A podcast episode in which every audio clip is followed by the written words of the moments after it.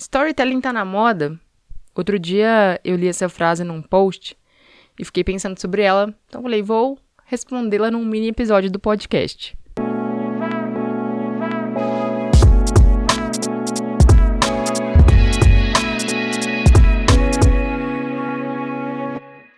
Para mim, essa pergunta, essa frase não deixa de ser verdade. Sim, o storytelling tá na moda. Mas isso não quer dizer que ele é um modismo. Peraí que eu explico, mas antes deixa eu me apresentar, né? Vai que você caiu aqui de paraquedas e esse é seu primeiro episódio no podcast. Meu nome é Olga Santos, eu sou videomaker e nesse podcast eu trago informações, discussões, perrengues e umas tretas do mercado de foto e vídeo. Bom, mas continuando. Storytelling nada mais é que o ato de contar histórias. Sendo assim, a gente faz isso desde que o mundo é mundo. Eu não sei se você lembra, mas lá na época do Homem das Cavernas, a galera se reunia em torno da fogueira para compartilhar histórias. Não existia livro, ciência, escola. Então, os conhecimentos eram passados assim. Se você olhar ao longo da história da humanidade, as pinturas rupestres, as inscrições nas pirâmides, tudo isso nos conta a história daqueles povos, só que em linguagens diferentes, porque cada um usou uma narrativa. A gente está escutando falar tanto esses termos hoje, porque agora as marcas, os profissionais, os gurus do marketing estão percebendo o poder que a narrativa tem. Antigamente a publicidade era como? Eles iam e colocavam lá, né, no, no, na propaganda o produto mais barato, o mais bonito, o mais confiável. Só que vamos combinar que isso não cola hoje. Por que a gente vem acreditar na própria marca falando que ela é melhor? Ela não vai dizer que ela é pior, né? E é aí que entra o storytelling. A marca vai comunicar esses mesmos valores, só que agora embutidos dentro de uma história. E história cativa. Tem uma propaganda linda da, da Volvo e propaganda de carro são poucas que marcam a gente, né? A maioria é aqueles takes de estúdio mostrando os detalhes, aquela luz foda, parece até computação gráfica. Aí o carro na rua fazendo drift, ou então se é um 4x4, tem aquela cena clássica do carro atravessando o rio na maior dificuldade, enfim. Mas depois de um tempo a gente nem diferencia uma da outra, né? Mas tem, tem essa da Volvo, que a ideia era mostrar como que o carro é seguro. Beleza. Gente, não tem jeito, eu vou ter que dar spoiler. A propaganda começa com uma menininha conversando com a mãe e ela tá com muito medo do primeiro dia de aula dela. De cara, já tem uma coisa diferente aqui. O que, que isso tem a ver com o carro, né? E aí a mãe da garotinha começa a conversar com ela sobre as coisas que vão acontecer na vida dela ainda.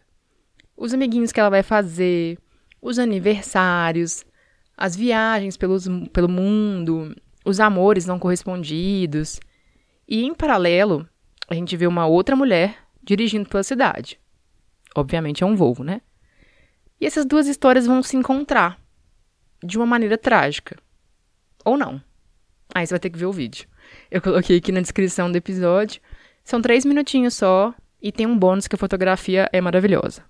Vamos pegar um outro exemplo simples, talvez você já ouviu falar, chama Bíblia. Para mim, ela talvez seja o maior case de storytelling do mundo.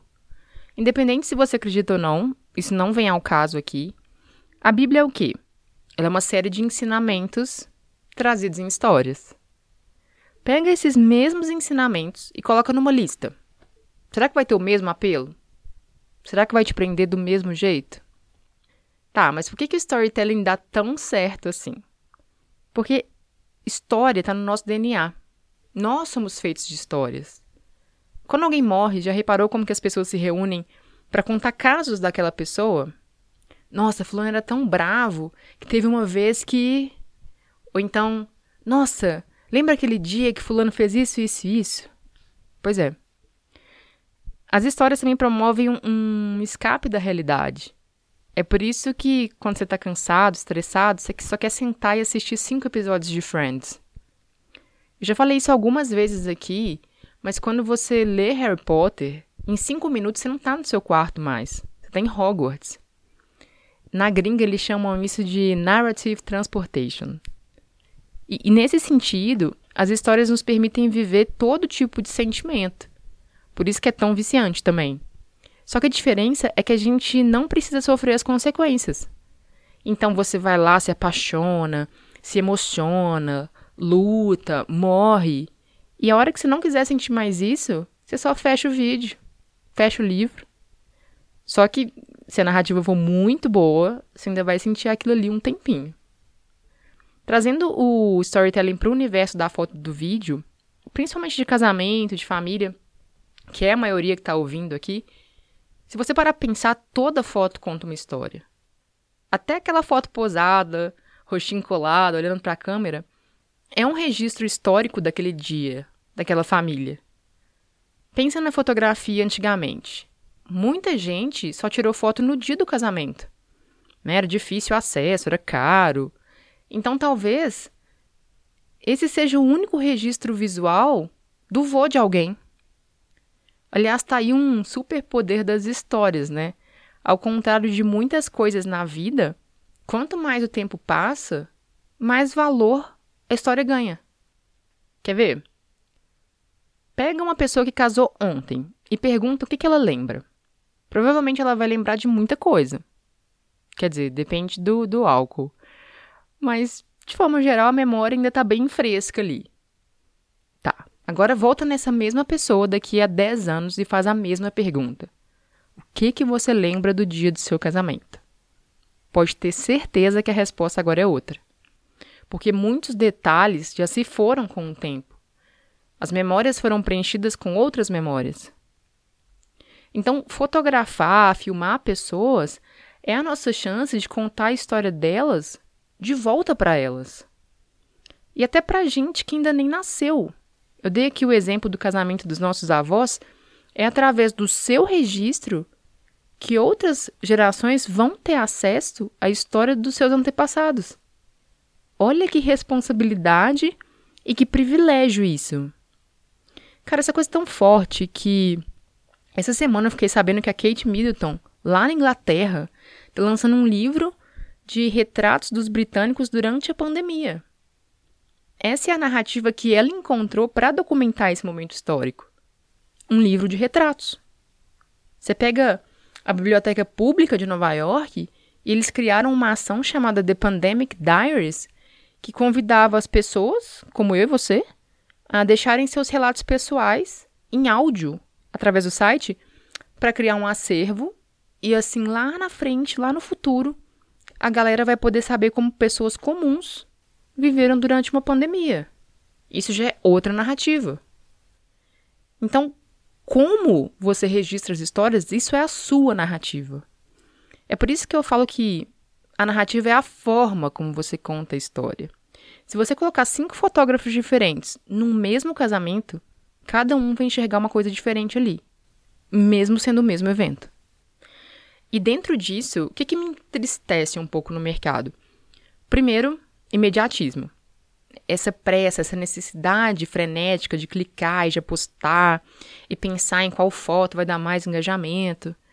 Isso sendo que muitas vezes nem o próprio casal viu aquela foto, né, que já está indo pro Instagram. Eu vejo muita gente num casamento ficar com a cabeça baixa, olhando pro visor da câmera, transferindo foto pro Wi-Fi, pro cerimonial e perdendo às vezes momentos simples que estão acontecendo ali, agora, e que não vão acontecer de novo. Pensar nesses registros como mídia imediata te faz perder um pouco de perspectiva.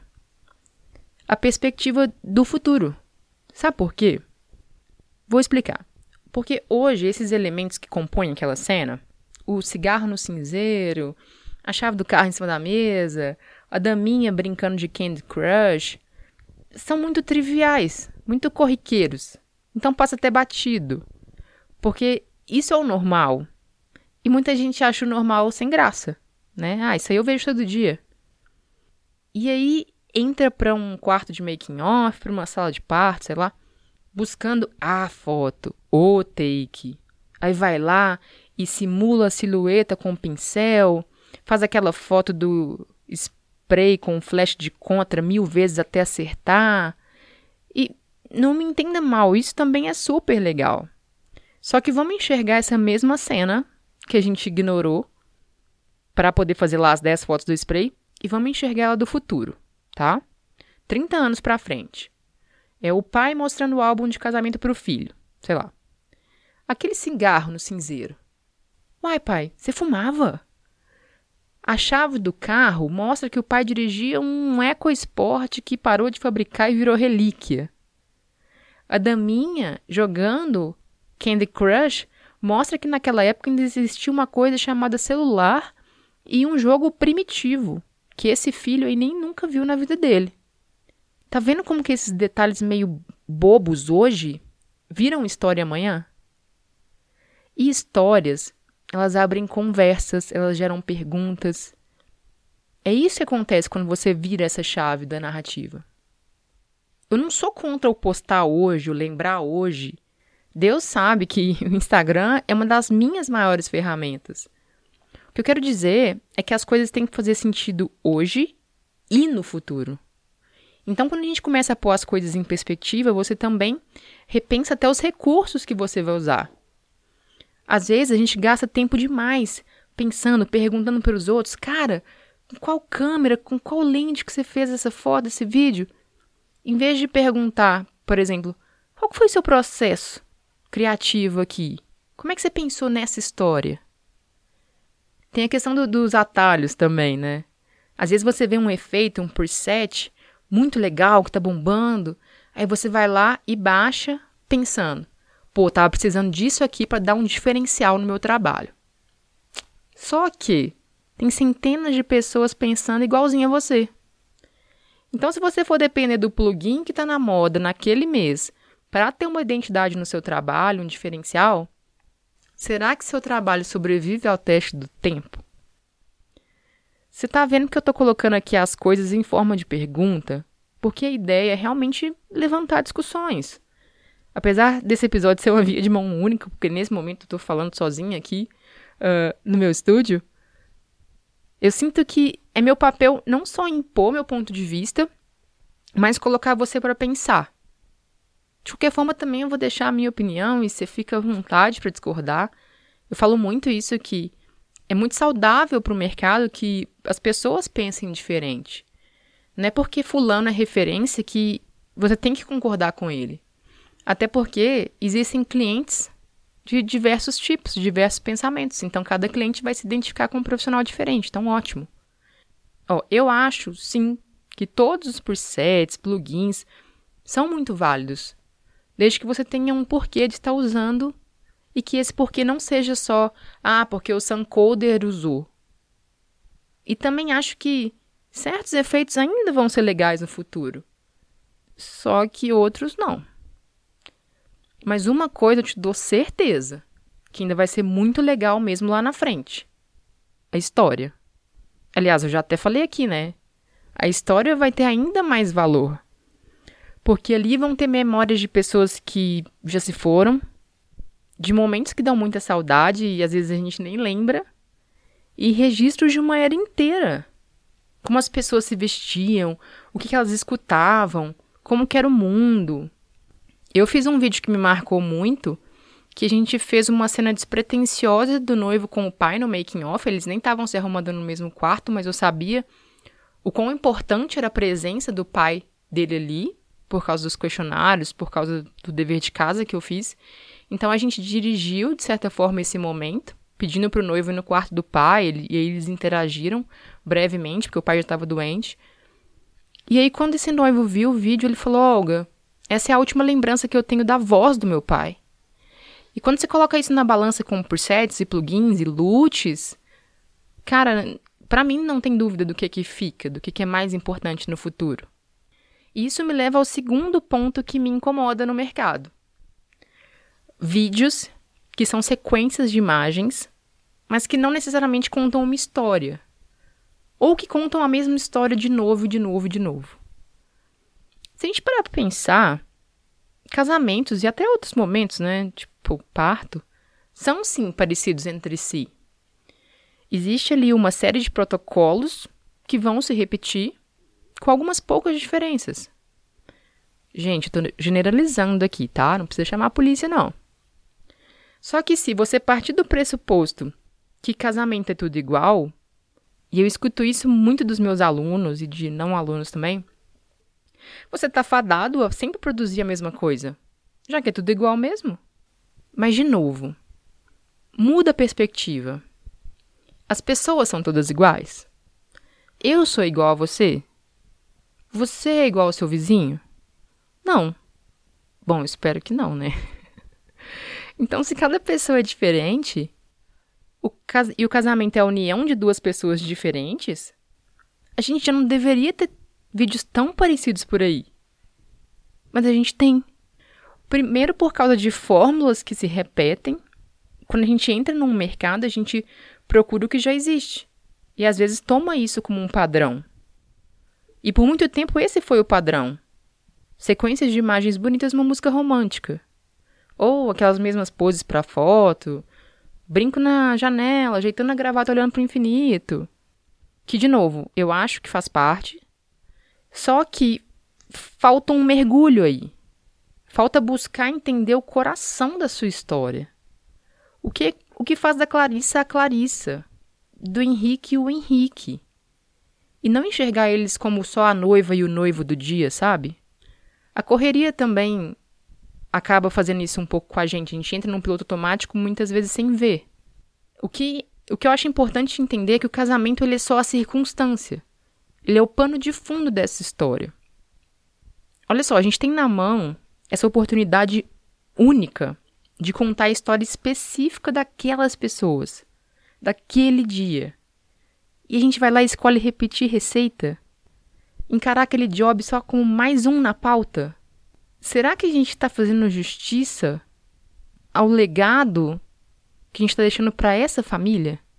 É, é assim que você gostaria de ter a sua história tratada? Como mais uma analista? Bom, por fim, eu quero deixar um exercício aqui com você. Rola aí o feed do Instagram. Vamos lá. Quantas vezes você é realmente impactado por uma história legal? Nem vou dizer uma história foda, não. Uma história que te faz parar e querer ver um vídeo inteiro. Ou prestar atenção de verdade naquela sequência de fotos. Ou uma legenda que te faz querer ler até o final. Até porque narrativa está presente em tudo, né? Não é só foto, vídeo. Me conta. De todos os vídeos que você já viu, Quantos você lembra até hoje? Pois é, eu acho que isso responde um pouco a pergunta título do episódio. Storytelling é moda ou é aquilo que pode fazer toda a diferença? Se alguma coisa que eu te falei aqui fez sentido, eu tenho uma boa notícia para te dar. O storytelling não é um dom, não é um talento que uns têm, outros não. É uma habilidade que pode ser desenvolvida como qualquer outra, com estudo e prática. E para isso eu posso te dar dois caminhos.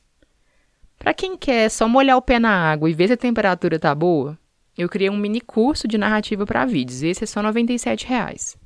Fotógrafos são bem-vindos. São seis aulas que já vão virar muita chave aí dentro. Agora, se você está pronto para mergulhar de cabeça nesse universo, eu tenho um curso completo que te ensina desde o primeiro contato até a edição final como realmente extrair e contar essas histórias únicas. Eu coloquei os dois aqui na descrição do episódio, quem tiver interesse, é só ir lá. E qualquer dúvida você já sabe, né? Podcast não tem comentário, mas Instagram tem direct e você me acha por lá. Falando em não ter comentário, gente, me marca nos stories se você curtiu esse episódio. Você não tem noção do tanto que isso me ajuda a continuar trazendo esse conteúdo para vocês. Fechado?